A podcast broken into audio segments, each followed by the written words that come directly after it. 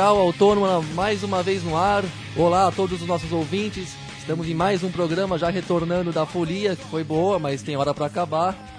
E dessa vez o assunto do programa é, pela primeira vez no ano, greve. Teremos provavelmente um cenário de bastante, bastante paralisações em diversas categorias. E eu estou aqui com Gilberto Calil, historiador e membro do comando de greve da UniOeste do Paraná, uma das, das sete universidades do estado que está em greve, entre outras categorias do serviço público. Olá, Gilberto, tudo bem contigo? Tudo bem, olá a todos. Bom, muito obrigado por participar em primeiro lugar, né? E para a gente começar esse papo, é, eu queria que você passasse para a gente, que, que, até porque a gente está baseado em São Paulo, e greves, mesmo quando são muito vigorosas em alguns lugares mais distantes dos, dos centros midiáticos, tem uma repercussão abaixo do, do, do real, né? Então dá um panorama para a gente dessa greve dos servidores públicos que, do Paraná, que é capitaneada pelos professores das universidades e escolas, mas também conta com trabalhadores de várias outras categorias, como da Defensoria Pública, dos serviços é, de, dos presídios, da saúde, vários, enfim, várias frentes mesmo em greve. Sim, de fato, é, essa acho que é uma característica bastante significativa que a gente tem uma, um conjunto de greves com uma, mobilizações gigantescas e do ponto de vista da cobertura nacional da mídia, é, alguns segundos no Jornal Nacional, assim, isso tem chamado muita atenção e é uma das questões que a gente mais tem é, é, também manifestado como expressão né, do que é a, a grande mídia.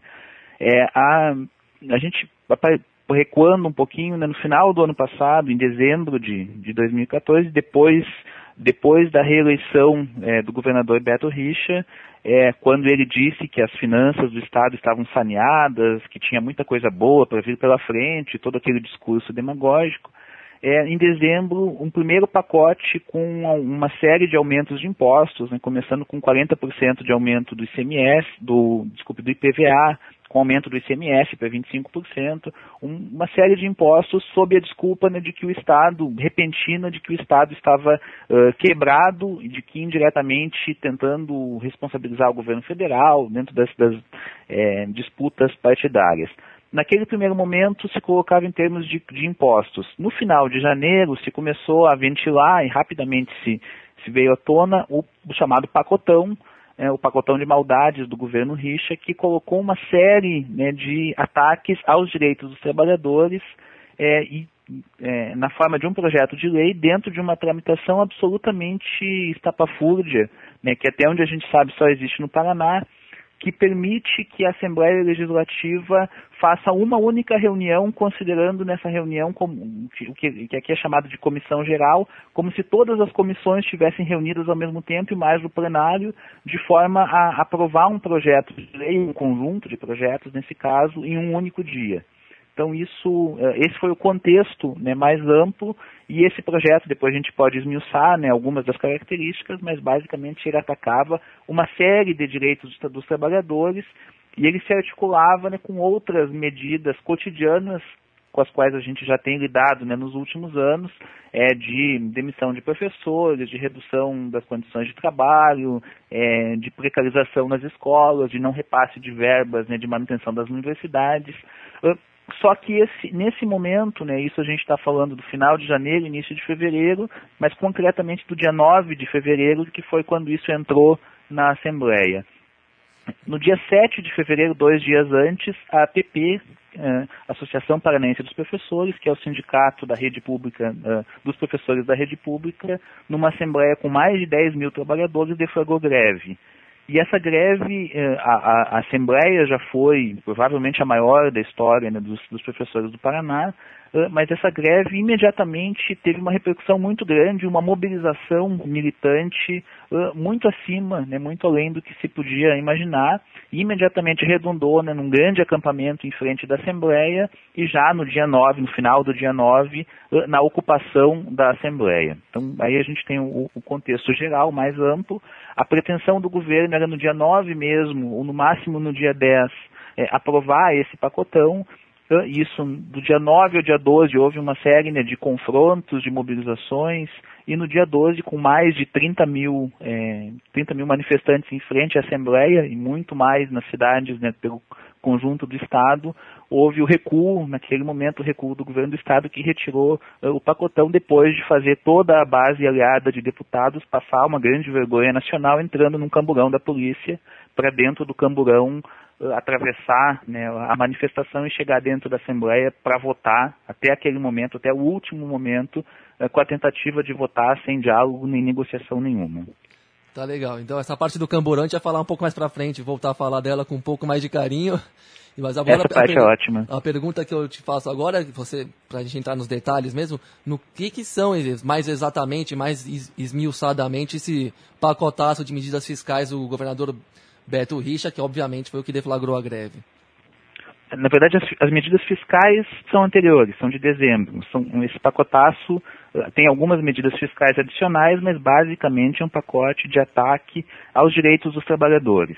Há uma medida que a gente considera e avalia politicamente como a medida central, que é o ataque à previdência dos trabalhadores. O Paraná tem desde 98 o Paraná Previdência, uh, para o qual todos os servidores públicos pagam uh, 11%, mensalmente 11% do seu salário bruto, uh, de forma a ter uma previdência integral. É, no pacote, isso, esse, o Paraná Previdência, a partir da contribuição dos servidores, tem hoje mais de 8 bilhões de reais. A parte do governo não tem sido, sistematicamente não tem sido depositada em alguma coisa em torno de mais 7 ou 8 bilhões de reais, deveria constituir esse fundo, mas vem sendo sonegada por parte do governo do Estado.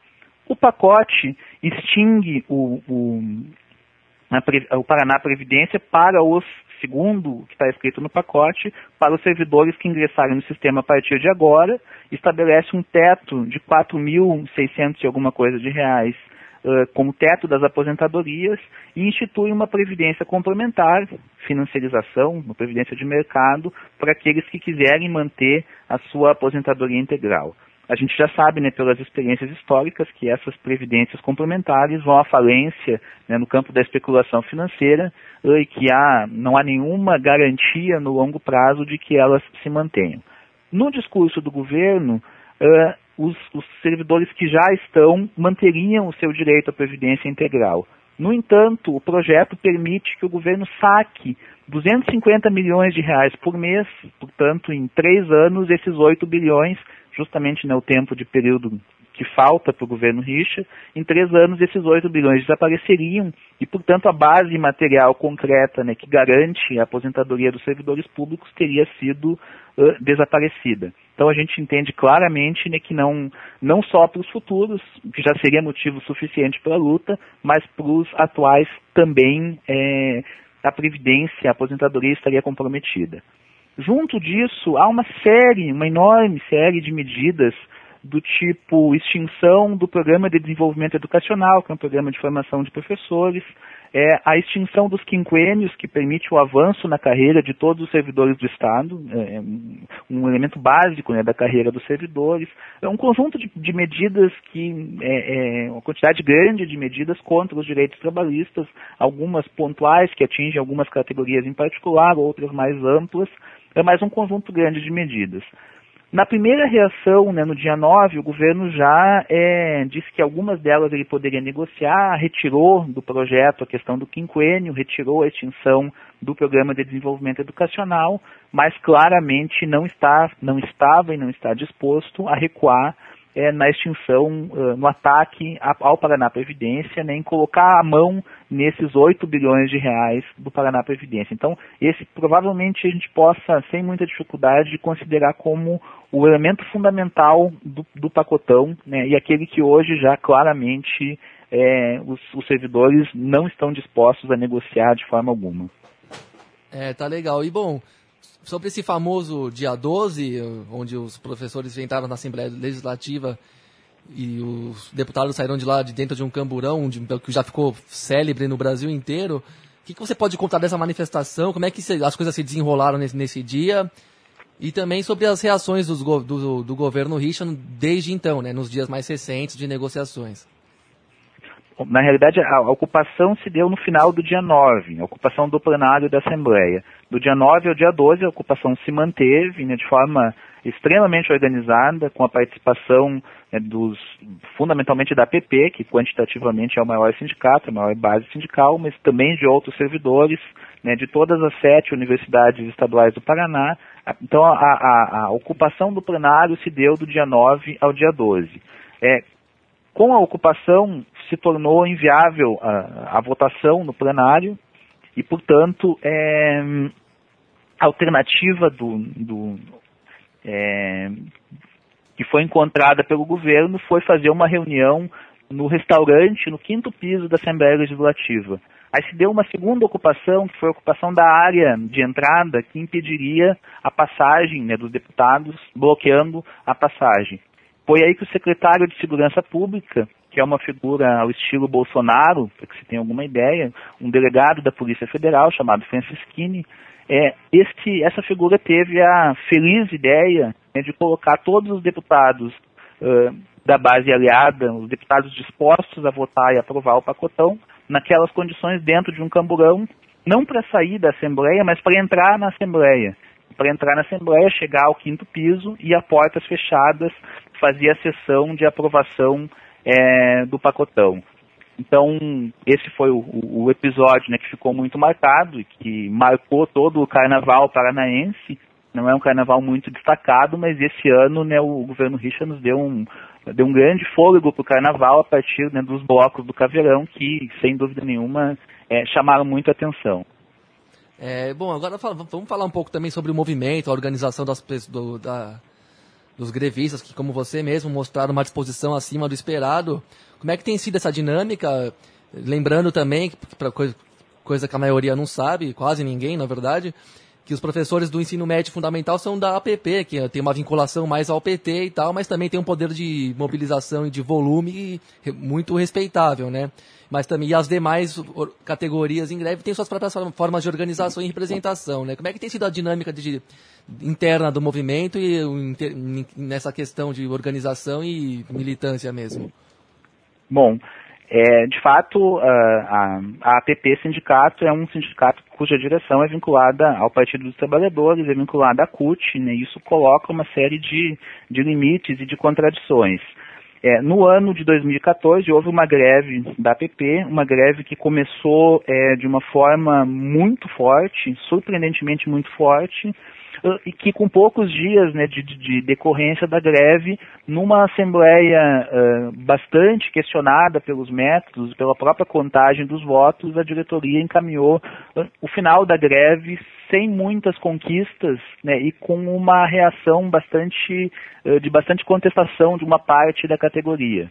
Então isso coloca já um quadro assim com alguma dificuldade né, da, em relação a, a, ao posicionamento uh, da APP, basicamente né, da sua vinculação a um, a um modelo de sindicalismo que hoje é o sindicalismo, da, da o sindicalismo cutista, uh, e a partir, tendo a APP como principal sindicato, há um fórum de servidores públicos que reúne 17 sindicatos hoje, é, que reúne a APP, que reúne os, os técnicos, os técnicos das os agentes universitários né, das sete universidades, os sindicatos dos, dos técnicos das universidades, o Sindijus, um, o Sind Saúde, né, alguns, alguns outros sindicatos, e que basicamente esse fórum se pauta né, por essa perspectiva política é, cutista.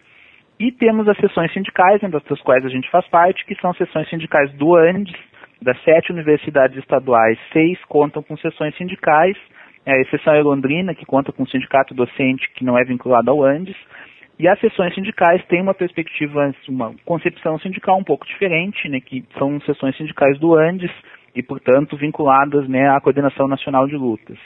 Então, essa é um pouco, esse é um pouco o, o, quadro mais amplo que se coloca, uh, embora a gente tenha hoje uma perspectiva né, de atuação unificada. Uh, e essa é uma questão importante, porque a, a, as greves de, das diferentes categorias são uh, independentes. Né? Cada categoria, pela sua assembleia, entra em greve, tem um comando de greve independente, mas há alguns elementos em comum da pauta. Né? A gente entende, tem colocado de forma muito sistemática, que a questão do Paraná Previdência é o ponto central uh, de unificação, sem prejuízo né, para as questões e para as pautas uh, específicas do Estado. O que a gente percebe assim, é uma indignação e uma revolta né, do conjunto dos professores da rede pública muito grande talvez além né, daquilo que fosse previsto pela própria direção sindical, pelo, próprio, pelo seu próprio sindicato. Uh, e essa mobilização, essa uh, uh, indignação tem colocado é, fortemente o governo em defensiva. Né? A ocupação da Assembleia da forma que se deu, e não apenas por uma ocupação por um, um, pequeno grupo, mas uma ocupação sustentada por pelo menos 30 mil pessoas né, do, permanentemente do lado de fora da Assembleia. Então, esse, esse movimento de massa e indignação que o sustenta tem colocado uh, claramente né, o, governo, o governo do Estado na, na, numa, numa situação de defensiva. Certo, Gilberto. E bom, diante do que você explicou de como é que está o movimento por dentro, é, a gente sabe que no Brasil recentemente tivemos várias greves, digamos, rebeldes, né, que passaram por cima das direções consideradas burocratizadas, ultrapassadas, e foram feitas de forma mais pelas bases, mais autônomas, vamos dizer assim, entre aspas. Então você acha que esse movimento do que o Paraná tem visto aí é um reflexo desse, dessa nova tendência de organização e mobilização sindical e grevista? Você acha que é um, um reflete um novo momento também desse, dessa organização? Não, sem dúvida reflete um novo momento. Eu não poderia dizer né, com todas as letras dessa forma, porque nesse né, formalmente a direção sindical, particularmente né, da APP, que é o maior sindicato, chamou a greve e tem mantido um discurso público em defesa da greve. Então, né, nesse momento a direção não foi atropelada pela base, mas talvez surpreendida pela radicalidade uh, fundamentalmente da ocupação, né, da forma como se deu a ocupação e do fato de, ter sido um ato radicalizado como a ocupação da Assembleia que garantiu que efetivamente foi decisivo né, para a derrota do governo. Então acho que uh, tomaria um certo cuidado assim de dizer, de não qualificar que a direção foi atropelada, mas sim de, de considerar politicamente que o processo foi, foi provavelmente muito mais longe do que muitos imaginavam. Bom, só para a gente fechar num papum mesmo, você acha que o movimento vai terminar sendo vitorioso e impondo suas pautas ao governo, Richa? É vitorioso nesse caso, como é uma greve defensiva, ou seja, uma greve para não perder direitos, a vitória fundamental é o acúmulo de forças, né? é a demonstração é da capacidade de organização, de mobilização das categorias. Essa vitória, né, ela já é clara. É, o governo ainda segue tentando de outra forma, não na forma do tratoraço, que é essa, essa forma de aprovar tudo num dia, mas já de uma forma um pouco mais é, cuidadosa, entre aspas, segue com a perspectiva de aprovação do pacote, do, da reforma da Previdência. Isso está tá em disputa, assim como do ponto de vista específico né, das universidades, há a tentativa de impor um projeto de aspas, autonomia universitária, que é basicamente o modelo paulista de orçamento global, que estabelece uma vinculação na receita para as universidades e coloca elas a responsabilidade de conseguir a complementação dos recursos, vendendo serviço, cobrando mensalidade, privatizando por dentro. Então a gente tem, né, do, do, ponto de vista específico né, das universidades, tem ainda um, um segundo grande eixo de pautas né, vinculados à autonomia universitária, eh, cuja resolução ainda está muito distante. Então, é, é um momento de, de, avanço de lutas, de mobilizações, de mobilizações todos os dias em diferentes cidades, e mobilizações é, é, bastante amplas, mas ainda está em curso. Tá legal, Gilberto. Agradeço bastante pela sua participação no programa. Foi uma, um ótimo papo, bem esclarecedor e até porque vai ilustrar um ano repleto de movimentos semelhantes pelo Brasil, né? Então, te agradeço assim e muito obrigado. Até uma próxima. Valeu, cara. Tá bom, então. Um abração a vocês todos e ficamos na audiência. É isso aí. Fim de mais um Central Autônoma, o terceiro do ano. Falamos com Gilberto Calil, historiador e professor da UniOeste, que está em greve, assim como diversos, diversas categorias do serviço público paranaense. O programa volta na sexta-feira que vem e nós estaremos aí firmes e fortes na luta dos brasileiros. Um abraço a todos.